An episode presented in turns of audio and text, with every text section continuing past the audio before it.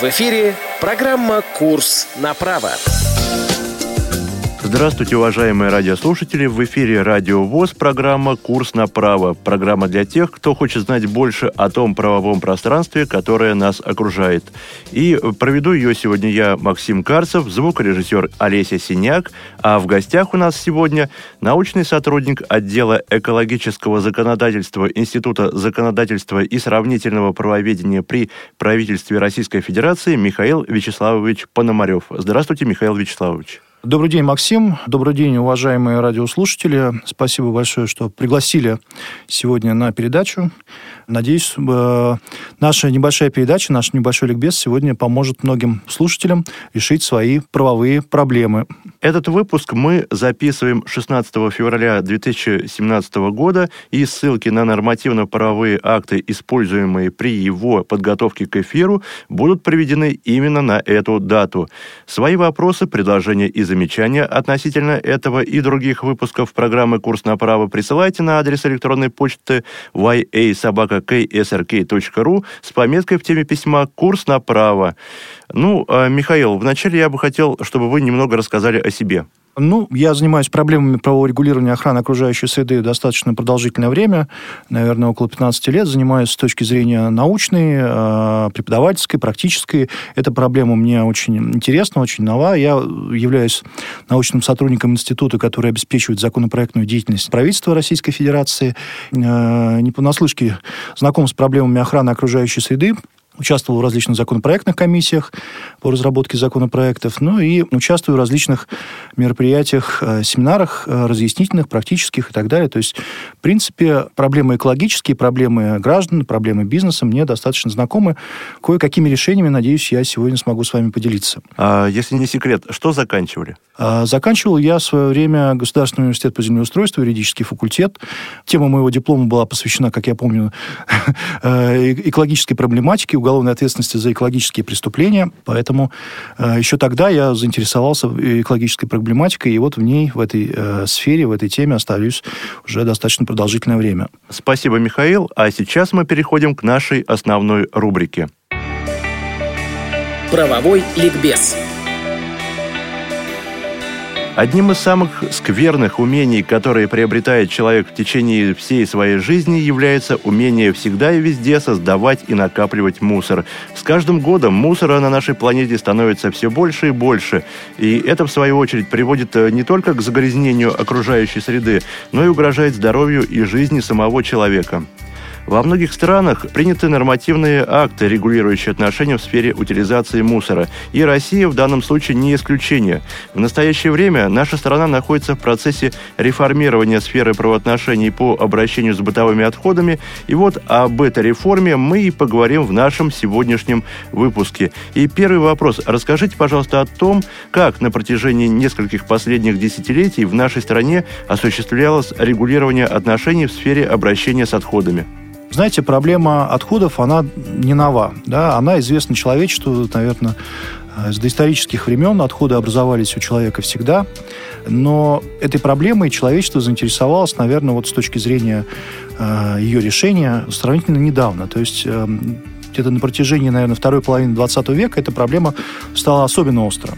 И надо сказать, что советский период э, развития нашей истории э, эта проблема была известна, несмотря на отсутствие надлежащего законодательства, надлежащего правового регулирования. Существовала система сбора, переработки отходов в Советском Союзе. Несколько ведомств э, союзных отвечали за эту проблему. Э, вы знаете, что проблемы сбора отходов и металлолома и стеклотары привлекались и советские школьники, и пионеры. Надо сказать, что очень успешен был опыт переработки отходов в Советском Союзе. Но, к сожалению, постсоветский э, период развития нашей истории, вот именно законодательство об отходах, оно прошло очень сложный период становления, развития. Первый закон об отходах был принят в 1998 году то есть ему, в принципе, не так уж и много лет.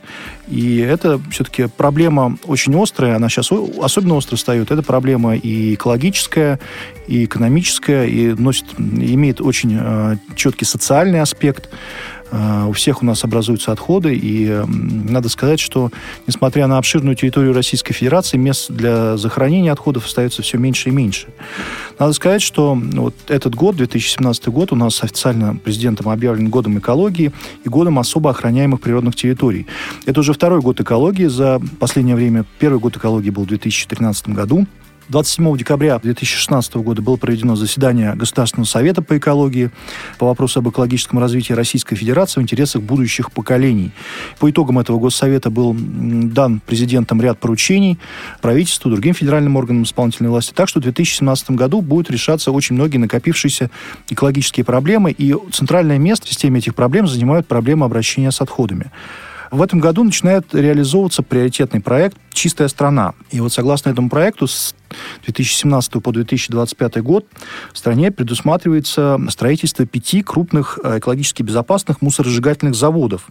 Четыре в Московской области, один в Татарстане. Предполагается рекультивировать множество полигонов мусорных, которые фактически рассматриваются уже как объекты накопленного экологического ущерба. Вообще строительство заводов мусоросжигательных предполагает возможность снижения объемов размещения отходов на свалках Московской области, плюс предполагает выработку большого объема электроэнергии. Да, то есть э, фактически в результате сжигания будет получена электроэнергия. Значит, э, и эта модель может быть распространена не только на Московскую область, но и на многие другие субъекты Российской Федерации. Предполагается, что этот проект будет распространен на различные субъекты, там и Архангельскую область, и э, Чувашию, ну и так далее, и так далее. То есть это в планах, насколько мне известно, в рамках года экологии планируется большое бюджетное финансирование на развитие экологических проектов. Очень большие суммы должны быть выделены. Вот из открытых источников мне удалось узнать, что это а, более 200 миллиардов рублей, э, большая часть из которых составляет частные вложения. То есть мы ждем реализацию как раз вот этих крупных экологических проектов в этом году. А какова правовая база, регулирующая отношения в сфере обращения с отходами? Отношения в сфере обращения с отходами производства и потребления регулируются очень сложной системой нормативных правовых актов. Но если вкратце рассказать о самых основных из них, ну, в первую очередь, конечно же, всю эту иерархию возглавляет Конституция Российской Федерации, которая у нас была принята на всенародном голосовании или референдуме 12 декабря 1993 года. Она устанавливает ряд основных положений, среди которых, например, статья 42 Конституции, которая закрепляет основные экологические права человека. В первую очередь, это самое основное право на благоприятную окружающую среду, из которого вытекают остальные права на достоверную информацию о ее состоянии, право на возмещение вреда здоровью и имуществу, причиненного экологическим правонарушением, и многие другие положения, в числе которых статья 72 Конституции который устанавливает, что экологическое законодательство и вопросы охраны окружающей среды, обеспечения экологической безопасности относятся к предметам совместного видения Российской Федерации и ее субъектов. То есть субъекты Российской Федерации в рамках предметов совместного видения могут принимать свое законодательство, которое регулирует эти отношения, и успешно это осуществляется во многих субъектах Российской Федерации. А, надо сказать, что во многих субъектах существуют свои законы. Вот я анализировал, 36 субъектов Российской Федерации имеют свои специальные законы, регулирующие отношения в области обращения с отходами. Ну, в некоторых субъектах федерации эти отношения регулируются в рамках своих законов об охране окружающей среды, где-то в рамках подзаконных нормативных правовых актов. Что касается федерального законодательства, то у нас действует с 1998 года федеральный закон об отходах производства и потребления, специальный федеральный закон, который комплексно регулирует общественные отношения. С 2014 года наступила активная фаза реформирования этого закона. Туда внесены очень многие положения, в том числе положения о твердых коммунальных отходах, о которых мы будем с вами сегодня больше говорить. Есть федеральный закон об обращении с радиоактивными отходами, но надо сказать, что это отдельная сфера правового регулирования, касающаяся обращения с радиоактивными отходами и отдельная ветвь, целая система отдельных подзаконных нормативных правовых актов. Есть большая система подзаконных актов. Это и а, акты правительства Российской Федерации, их около сотни распоряжений, постановления правительства. Это нормативные правовые акты федеральных органов исполнительной власти, Минприроды, Росприроднадзора, Минстроя, касающиеся твердокоммунальных отходов, ну и так далее. Ну и, как я уже говорил, отдельную э, целую систему большую составляют э, законные и подзаконные акты субъектов Российской Федерации. Ну и, наверное, на самом э, низком, если можно так выразиться, уровне, если по этой иерархии э, идти, находятся нормативные акты муниципальных образований. Надо сказать, что долгое время именно муниципальные образования как раз осуществляли обращение с отходами, организовывали как раз сбор, вывоз отходов и так далее, поэтому очень большое количество актов принимается на уровне муниципальных образований. Итак, в нашей стране начата реформа в сфере обращения с твердыми коммунальными отходами. А каковы причины ее проведения? Ну, знаете, вообще эта проблема праворегулирования в сфере обращения с отходами, она назрела достаточно давно. Поскольку закон специально был принят в 1998 году, то с тех пор прошло достаточно большое время, и требовались системные и институциональные изменения в этот закон, построение новой системы обращения с отходами. Достаточно давно начали разрабатываться соответствующие законопроекты, и реформа эта началась, по сути дела, э, с принятия закона номер 458 ФЗ 29 декабря 2014 года. То есть, по сути дела, активная фаза Э, реформирования этих отношений началась с конца 2014 года. То есть, по сути дела, вот э, в два года эта реформа осуществляется. Очень много изменений произошло. Некоторых из них мы сегодня поговорим. Некоторым из них еще суждено будет вступить в силу. То есть мы очень находимся на, на интересной фазе развития э, законодательства в этой сфере. А что же понимается в законе под твердыми коммунальными отходами? Но твердые коммунальные отходы – это отдельный вид отходов производства и потребления. Надо сказать, что у нас есть э, родовое понятие отходы производства и потребления. Оно менялось. Вообще отходы производства и потребления – это вещества или предметы, которые образованы в процессе производства, выполнения работ, оказания услуг или в процессе потребления, которые удаляются, предназначены для удаления или подлежат удалению в соответствии с законодательством. В законе, начиная с конца 2014 года, появилось понятие твердые коммунальные отходы. То есть это отдельный вид отходов. Долгое время у нас использовалось понятие твердые бытовые отходы, но это понятие более узкое. Сейчас появилось понятие твердые коммунальные отходы. В соответствии с законом, статьей 1 Федерального закона в отходах производства и потребления, это три вида отходов. Во-первых, это отходы, образующиеся в жилых помещениях в процессе потребления физическими лицами. А, во-вторых, это товары, утратившие свои потребительские свойства в процессе их использования физическими лицами в жилых помещениях в целях удовлетворения личных и бытовых нужд. И, наконец, к этим отходам приравняли третью группу. Твердым коммунальным отходам относятся также отходы, которые образуются в процессе деятельности юридических лиц, индивидуальных предпринимателей и подобные по составу отходам, образующимся в жилых помещениях в процессе потребления физическими лицами. То есть понятие твердые коммунальные отходы это значительно более широкое понятие, нежели твердые бытовые. К ним еще приравниваются отходы, которые образуются у мелкого и среднего бизнеса, которые по своим характеристикам идентичны отходам, которые образуются у физических лиц э, в жилых помещениях. А расскажите об основных э, этапах реформы. Как я уже сказал, реформа осуществляется, по сути дела, вот активно осуществляется последние два года. Значит, э, с 1 января 2016 года вступили в силу основные изменения. Ну, в данном случае мы будем, наверное, больше говорить о твердокоммунальных отходах. Да? Угу. Вот с 1 января 2016 года вступила в силу глава 5.1 Закона об отходах производства и потребления регулирования деятельности в области обращения с твердыми коммунальными отходами. Было введено понятие твердые коммунальные отходы, его определение было закреплено, о котором мы сейчас говорили. А, был закреплен правовой статус так называемого регионального оператора по обращению с твердыми коммунальными отходами. Был установлен форма и порядок заключения договора на оказание услуг по обращению с твердыми коммунальными отходами региональным оператором. Были закреплены юридически значимые виды деятельности и тарифы в области обращения с твердыми коммунальными отходами, подлежащие регулированию, ну и многие другие вопросы. Соответственно, в течение 2015 года был принят ряд иных юридически значимых вопросов. Например, закон номер 203 ФЗ от 29 июня 2015 года, он установил ряд переходных положений в части лицензирования в сфере обращения с отходами, потому что э, очень сложный был переход от лицензии старого образца на лицензии нового образца. Был существенно расширен перечень лицензируемых видов деятельности в области обращения с отходами ну и ряд иных изменений. В течение 2015-2016 года формировалась подзаконная нормативная правовая база относительно обращения с отходами вообще и с твердыми коммунальными отходами в частности. До сих пор продолжают приниматься постановления правительства, регулирующие эти отношения, ведомственные акты, то есть акты федеральных органов исполнительной власти, министерств, служб и так далее. А кто является субъектами правоотношений в сфере обращения с твердыми коммунальными отходами? Ну, в первую очередь, мы с вами, то есть потребители да, этих услуг, те люди, у которых образуются эти отходы, да. Потом это, конечно же, органы государственной власти, это федеральные органы э, исполнительной власти, органы исполнительной власти субъектов, то есть региональные органы власти, органы местного самоуправления, крупный бизнес, который работает в этой сфере, то есть региональные операторы в области обращения с твердыми коммунальными отходами, операторы, это организации в сфере жилищно-коммунального хозяйства, то есть управляющие компании, товарищества собственников жилья, э, которые обладают определенными функциями в этой сфере. Ну вот Основные субъекты ну вот э, одним из субъектов является оператор по обращению с твердыми коммунальными отходами и региональный оператор по обращению с твердыми коммунальными отходами. А вот есть ли между ними какие-то отличия?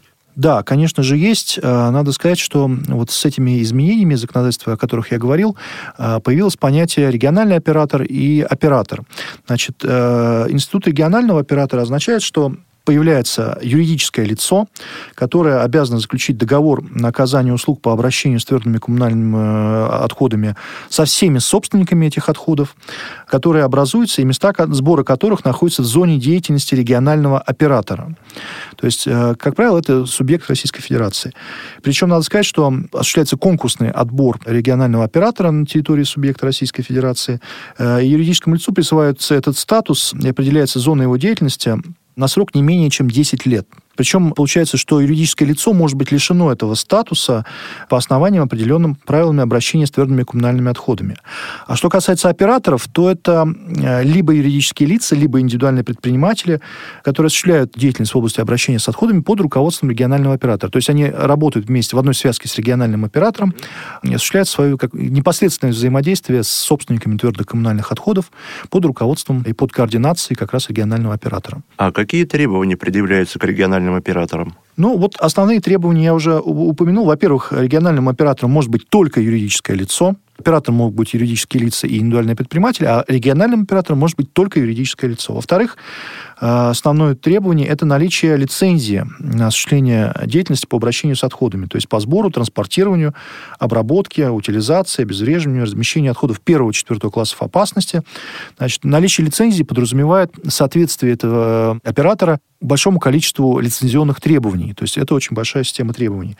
Третье требование – это конкурсный отбор, как я сказал, да. Выбор регионального оператора осуществляется на основании конкурса, проводимого уполномоченным органом исполнительной власти субъекта Российской Федерации. Ну и, наверное, еще одно требование – это территория работы. Да? То есть э, региональный оператор работает в пределах границ соответствующего субъекта Российской Федерации, ну, за исключением некоторых случаев, когда э, региональный оператор может работать на территории других субъектов по соответствующему соглашению с органами исполнительной власти других субъектов. Ну и, конечно же, последнее требование, основное, наверное, да, это соблюдение требований законодательства, соблюдение правил обращения с твердыми коммунальными отходами. Правила были приняты не так давно, в 2016 году. И осуществление деятельности на основании так называемой территориальной схемы обращения с отходами. Это новый документ, который регламентирует всю деятельность на территории соответствующего субъекта Российской Федерации. А какие обязанности возлагаются на регионального оператора? Ну, к числу основных обязанностей относится организация обеспечения деятельности по обращению с твердыми коммунальными отходами на территории соответствующего субъекта, осуществление либо напрямую самостоятельно, либо через операторов этой деятельности на территории соответствующего субъекта.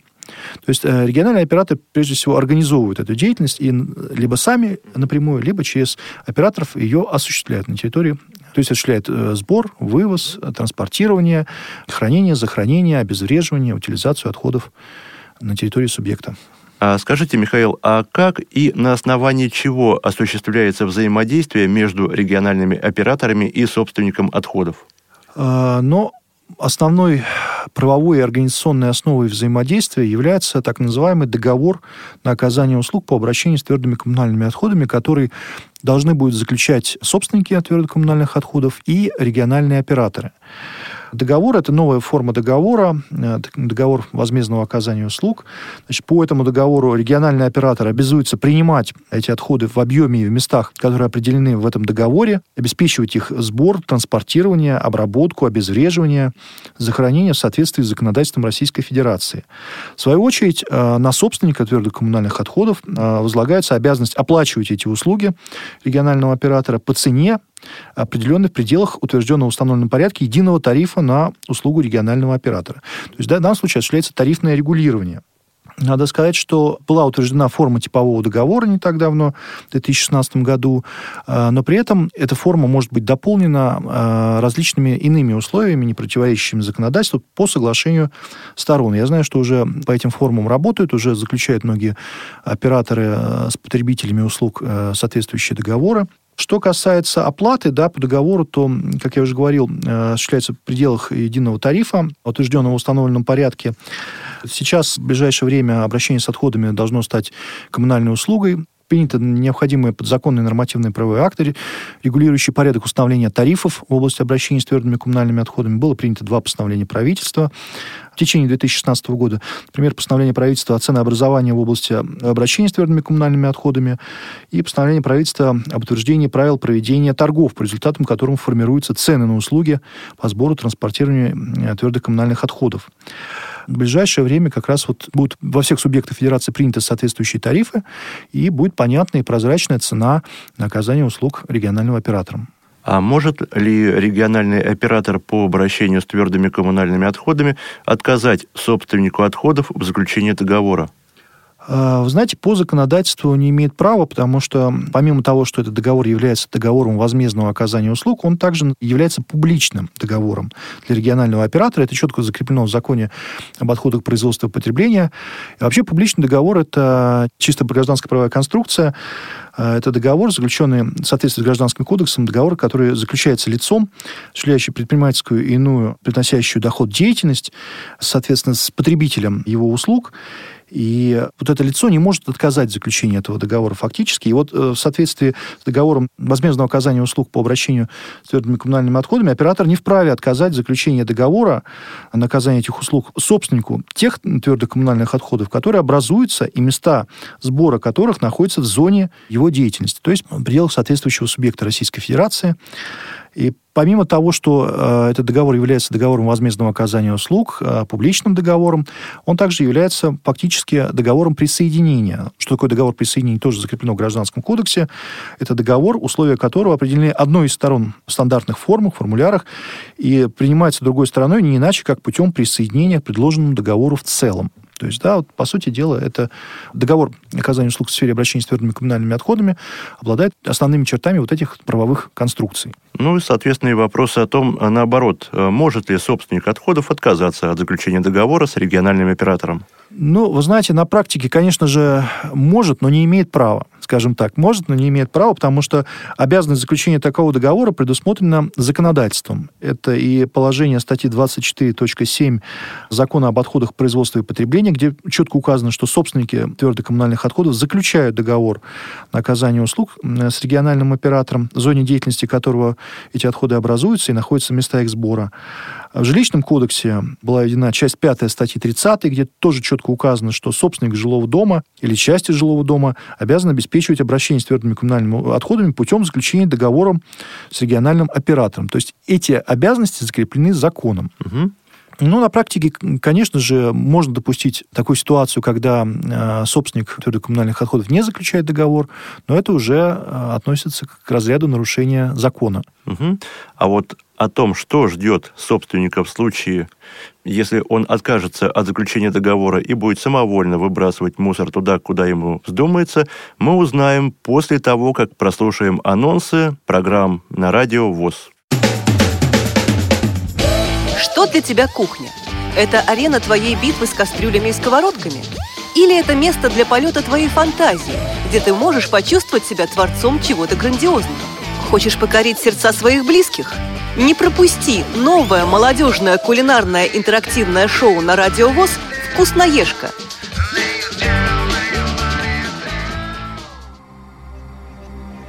Когда-то интеллектуальные игры казались нам чем-то далеким, что под силу лишь избранным, находящимся по ту сторону экрана телевизора – Сегодня попробовать себя в битве интеллектуалов может любой желающий.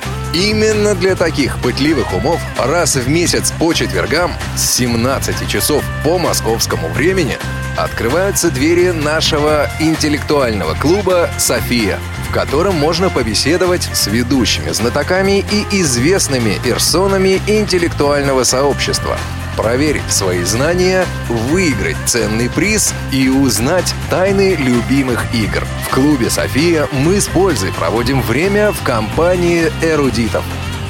Место встречи – прямой эфир «Радио ВОЗ».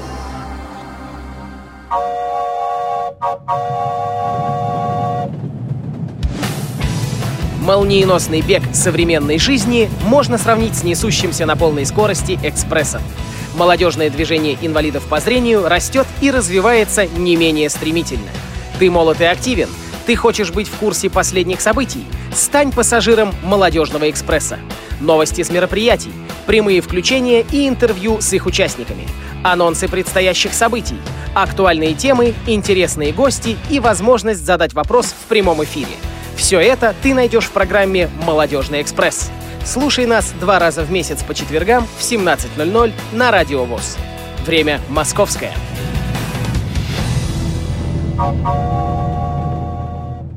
И вновь мы в студии и продолжаем разговор с Михаилом Пономаревым о том, какая же реформа ждет нас в сфере обращения с твердыми коммунальными отходами. Итак, Михаил, а вот э, расскажите, пожалуйста, о тех санкциях, которые ожидают собственника твердых отходов в случае, если он откажется от заключения договора. Ну, во-первых, э, надо сказать, что действующим законодательством предусмотрены различные виды юридической ответственности за нарушение требований в области обращения с отходами. Ну, начнем с того, что есть статья 8.2 Кодекса о административных правонарушениях, несоблюдение экологических, санитарно-эпидемиологических требований при обращении с отходами, которая предусматривает юридическую ответственность за нарушение различных требований. То есть, если собственник твердых коммунальных отходов не заключает договор, осуществляет деятельность по обращению с отходами с нарушением законодательства, то он может быть привлечен к административной ответственности ответственности. Плюс во многих субъектах Российской Федерации есть соответствующие составы административных правонарушений, более подробные, более детальные иногда. Соответственно, если собственник отказывается заключать договор, не заключает, уклоняется от заключения скорее, да, и пользуется, допустим, контейнерами регионального оператора и так далее, то поскольку это уже тарифное регулирование, поскольку это коммунальная услуга, с него также может быть взыскана в гражданско-правом порядке задолженность по оказанию услуг наверное, по аналогии с э, другими коммунальными услугами, то есть в судебном порядке, ну и потом, соответственно, с применением э, судебных исполнителей, приставов и так далее. То есть фактически вот может даже такой механизм быть применен. Ну да, не заключил договор, придут судебные приставы и унесут телевизор ну, условно говоря, наверное, да, но э, получается так, что лицо, не заключая договор, пользуется этими услугами, угу. выбрасывает свои э, отходы э, в контейнеры, которые э, предоставлены ему региональным оператором, но при этом отказывается их оплачивать. То есть вот получается э, так. Угу. Скажите, Михаил, а не противоречит ли обязанность собственника твердых коммунальных отходов э, заключать договор нормам гражданского права? Знаете, гражданским законодательством в качестве одного из э, ключевых принципов предусмотрен принцип свободы договора. А, то есть никто не может быть принужден к заключению договора, э, кроме случаев, предусмотренных законом. Да? И надо сказать, что в данном случае обязанность заключить такой договор прямо предусмотрена законодательством. Если мы говорим о договоре э, в области обращения с твердыми коммунальными отходами. Я уже говорил, это и закон об отходах производства и потребления четко закрепляет эту обязанность, и жилищный кодекс. Угу. То есть фактически заключение такого договора напрямую не противоречит положениям гражданского законодательства. Другое дело, что, конечно же, он заключается с региональным оператором, которому нет альтернативы, и, конечно же, он заключается на длительный срок. Региональный оператор действует на территории субъекта не менее 10 лет. Конечно же, это сложный вопрос, да, но формально, юридически это не противоречит положениям гражданского законодательства. А, ну вот интересный вопрос. А, для регионального оператора является ли это а, выгодным вообще участие в подобного рода мероприятиях? То есть выгодно ли юридическому лицу стать региональным оператором, чтобы заниматься работой в сфере обращения с твердыми коммунальными отходами? Знаете, вопрос сложный и с очень большим э, экономическим подтекстом. Да? То есть в данном случае каждое юридическое лицо, которое э, является соискателем статуса регионального оператора, определяет для себя самостоятельно, да, выгодно это или нет, потому что все очень зависит от э, размера тарифов на обращение с твердыми коммунальными отходами, какой э, размер тарифа будет утвержден в пределах соответствующего субъекта Российской Федерации, и от затрат, которые у этого регионального оператора будут. Угу. По многому это зависит и от площади субъекта Российской Федерации, потому что это и пространственные большие затраты, да, ну, в силу того, что большой субъект Федерации, но и от многих других факторов. От наличия инфраструктуры соответствующей. Может быть, у некоторых субъектов Федерации потребуется строиться собственный полигон, а то и не один по обращению с твердыми коммунальными отходами. Это тоже очень большие расходы, поэтому все зависит от многих факторов. А может ли товарищество собственников жилья или управляющая компания заключить договор с региональным оператором от имени собственника? Вообще, да, такая возможность предусмотрена. Как правило, она будет, может быть применена в отношении жителей многоквартирных домов, когда товарищество собственников жилья либо управляющая компания заключает от их имени договор по обращению с твердыми коммунальными отходами с э, региональным оператором есть берет на себя, соответственно, вот эту вот функцию. Я так понимаю, а те, кто живут в частном секторе, те самостоятельно должны приезжать в офис этого регионального оператора и, соответственно, заключать с ним а, договор. Да, э, в жилищном кодексе четко указано, что соответствующий договор должен заключаться либо собственниками э, жилых домов, либо собственниками частей этих жилых домов напрямую. Ну вот стоимость услуг, которые будет оказывать региональный оператор, будет определяться определенными тарифами. Скажите, а не смогут ли региональные операторы как-то воздействовать на органы государственной власти, которые будут определять этот тариф в свою пользу, чтобы, соответственно, тарифы были завышены? А, вопрос непростой, наверное, вопрос немножко не по адресу да? в данном случае, да. Э, ну, вы знаете... Ну, в любом случае у собственников э, есть возможность обратиться в суд и опротестовать э, те решения, которые примут, соответственно, органы государственной власти ну, в части определения тарифов я вам могу сказать, что есть очень развернутая практика, когда органы прокуратуры, во-первых, оспаривали тарифы, угу. установленные во многих субъектах Российской Федерации, и достаточно успешно, да. И вопрос тарифного регулирования в области обращения с отходами находится под пристальным вниманием не только органов прокуратуры, но и Общероссийского народного фронта, активистов Общероссийского народного фронта, поскольку по поручению президента, насколько я знаю, они активно следят за процессом отбора региональных операторов, и вот за этими вопросами тоже, я думаю. А должен ли собственник отходов будет сам заниматься их первичной сортировкой? Вы знаете, а, напрямую в федеральном законодательстве такой обязанности не установлено, не закреплено. Но во многих субъектах Российской Федерации, в законодательствах субъектов а, многих, а, такая обязанность может закрепляться. Я знаю, что уже соответствующие нормы приняты в некоторых субъектах Российской Федерации, и фактически это очень полезная практика, надо сказать. Кстати, в законодательстве административных правонарушений многих субъектов тоже установлена уже ответственность за несоблюдение этого правила. Я могу сказать, что это очень полезная практика. Вот я, например, э, я и моя семья дома начали раздельно собирать отходы. Благо, ну, в Москве, в условиях э, Москвы, возможность сдавать раздельные отходы есть, да, и появилась. Э, и это несложно, и может сделать каждый. И я вот настойчиво рекомендую каждому задуматься об этом э, и начать дома э, раздельно собирать и сдавать отходы. Ну, это получается, дома должно быть несколько ведер, да, в которые в одно ведро да. пищевые отходы, в другое там стеклянную посуду всякую. Да, вот могу рассказать о своем опыте. Несколько ведер, действительно, в одно ведро стекло, в одно ведро металл, там алюминий, в одно ведро с соответственно, пищевые неразделенные отходы. Мы еще используем биоразлагаемые пакеты специальные. А, макулатуру можно собирать отдельно. Угу. Ну, можно сдавать и ткань. Кстати, многие магазины в различных торговых сетях принимают. А, ну и много чего еще. Тетрапаки и так далее. И, в принципе, такая инфраструктура, ну, по крайней мере, в Москве появилась. Да, но сколько места это занимает в квартире? Ну, э, если выносить вовремя, то занимает не очень много места. А в какие сроки планируется завершить проведение реформы? Сроки завершения основного этапа реформы переносились.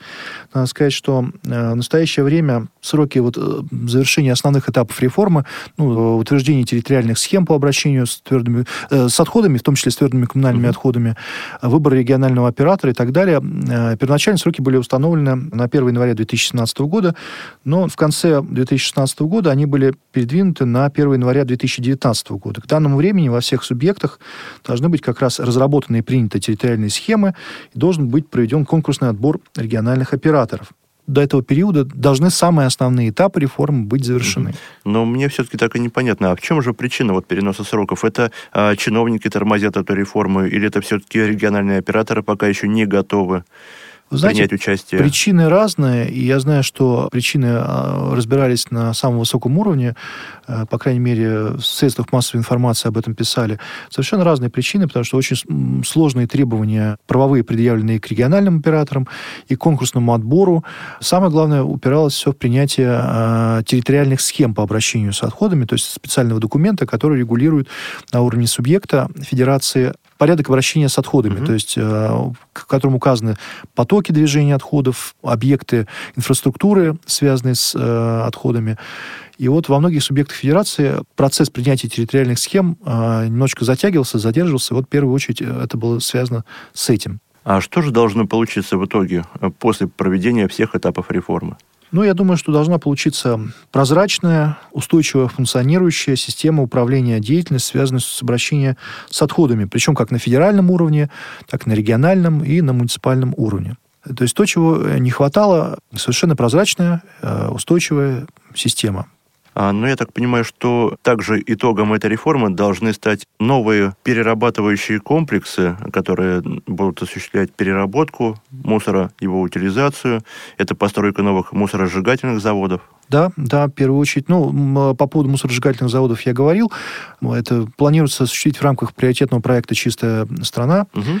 Что касается перерабатывающих э, предприятий, ну, они строятся, да, но это все, как правило, это частные инвестиции, это частные инициативы. Я ну, очень надеюсь, что и год экологии, 2017 год, и последующие годы, эта индустрия будет развиваться значительно активнее, по крайней мере, в ряде э, европейских стран. Надо сказать, что вот Россия э, относится к государствам, где не, не очень высокий уровень переработки отходов. Угу. А, вот Российская ну, у нас Федерация... страна большая. Да, да, действительно, во многом это связано с тем, что... Выкидывать есть куда? Территория Российской Федерации значительно большая, и проще, конечно, захоронить, нежели переработать. Но вот в России, в соответствии с официальной статистикой, уровень переработки отходов около 5%. Угу. Тогда как в развитых европейских странах, например, ну, и в странах с меньшей площадью, гораздо меньшей площадью, чем э, Российская Федерация, э, уровень достаточно высокий. Насколько я знаю, вот в Швейцарии э, уровень составляет более 90%. 90, э, значительно выше 90. Ну, и с, э, достаточно высокий уровень и в Швеции, Финляндии и во многих других государствах. А вообще у вас есть информация вот именно о передовом опыте в регулировании сферы обращения с твердыми коммунальными отходами за рубежом? Ну, вы знаете, э, об этом можно говорить очень много. Действительно, опыт э, достаточно интересный, передовой. Но я могу сказать, что говорят, что у нас э, в стране очень жесткие экологические требования. И, ну, я бы не сказал, что прям настолько жесткие. Вот, по крайней мере, в ряде европейских стран, странах Европейского Союза эти требования не менее жесткие. Да? На уровне Европейского Союза принят ряд очень важных директив по обращению с отходами требования которых государства Европейского Союза обязаны имплементировать свое законодательство, и очень многие требования реализованы, и они достаточно жесткие. По крайней мере, могу сказать, что на вот, в государствах Европейского Союза осуществляется сбор, утилизация, переработка различных видов отходов. Ну, например, э, есть директива по обращению с э, отработавшими элементами питания, батарейками. Да. Есть директива о транспортных средствах с выработанным сроком эксплуатации. Есть директива об отходах электрического, электронного оборудования и так далее. То есть все эти требования этих директив государства Европейского Союза реализовывают в рамках своего законодательства, устанавливают какие-то специальные требования. Могу сказать, что Достаточно интересный опыт есть э, в Соединенных Штатах Америки, а, но там в основном а, вопрос обращения с отходами отдан на уровень, муниципальный уровень, на уровень mm-hmm. муниципалитетов. Во-первых, там раздельный сбор отходов осуществляется достаточно давно, насколько мне известно, с 60-х годов 20 века, то есть в этом отношении уже и менталитет даже изменен. Да?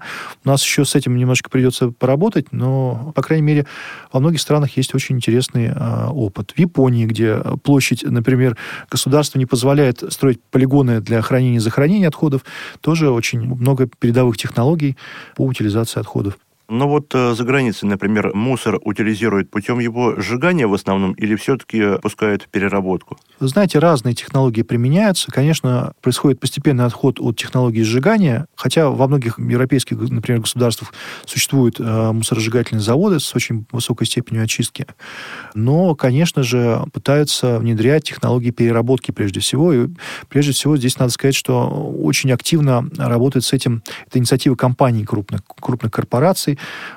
есть так называемый принцип реализации ответственности производителя. Да? И он в Российской Федерации сейчас внедрен в законодательстве, угу. он только недавно был внедрен. То есть э, производитель либо импортер товаров отвечает за экологически безопасный сбор, утилизацию, переработку своей продукции. И очень многие компании крупные собирают свои товары, перерабатывают и производят э, вторичную продукцию из э, своих товаров. Например, я знаю, что компания Siemens долгое время, сейчас я не, не могу сказать, но я знаю, что есть такой опыт, собирала отработавшие телефоны Siemens в свое время, перерабатывала и производила новые телефоны практически без потери качества. Такого опыта очень много крупных компаний. Но я так понимаю, что уход от сжигания мусора к его переработке все-таки это еще и забота об экологии. Да, во многом да. Но есть очень много противников строительства мусоросжигательных заводов. Естественно, первым аргументом является недостаточная степень очистки э, выбросов в окружающую среду, выбросы парниковых газов, да, а у нас сейчас вопросы с эмиссией парниковых газов и проблемами изменения климата поднимаются очень активно, э, еще учитывая и э, Парижский саммит, прошедший не так давно, и Российская Федерация взяла на себя обязательства борьбы с, по сокращению эмиссии парниковых газов. Но, вы знаете, есть и сторонники строительства мусоросжигательных заводов, и противники. По крайней мере, сторонники э, заверяют, что это одно из экологически безопасных, наиболее э, безопасных производств, что будет очень-очень высокая степень очистки э, осуществляться этих выбросов. Ну что же, спасибо, Михаил. И сейчас самое время перейти к нашей заключительной рубрике «Конспект». Конспект.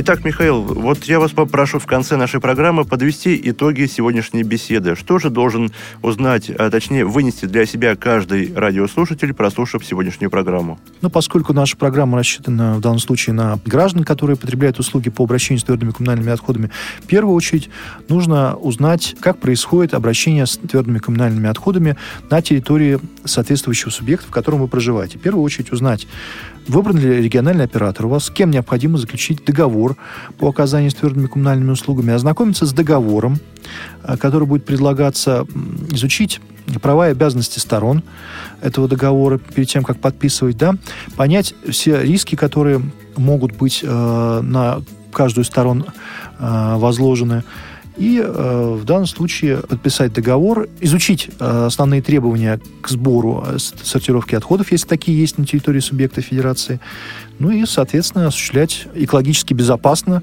сбор отходов Итак, мы заканчиваем нашу программу, и я э, благодарю за участие в ней нашего гостя. Это научный сотрудник отдела экологического законодательства Института законодательства и сравнительного правоведения при правительстве Российской Федерации Михаила Вячеславовича Пономарева. Спасибо, Михаил, что пришли. Пожалуйста. А, и я напоминаю, что в сегодняшнем выпуске мы обсуждали реформу, которая сейчас проводится в сфере обращения с твердыми коммунальными отходами. Программу провел Максим Карцев, звукорежиссер эфира Олеся Сняк. До свидания, до новых встреч. Программа «Курс на право».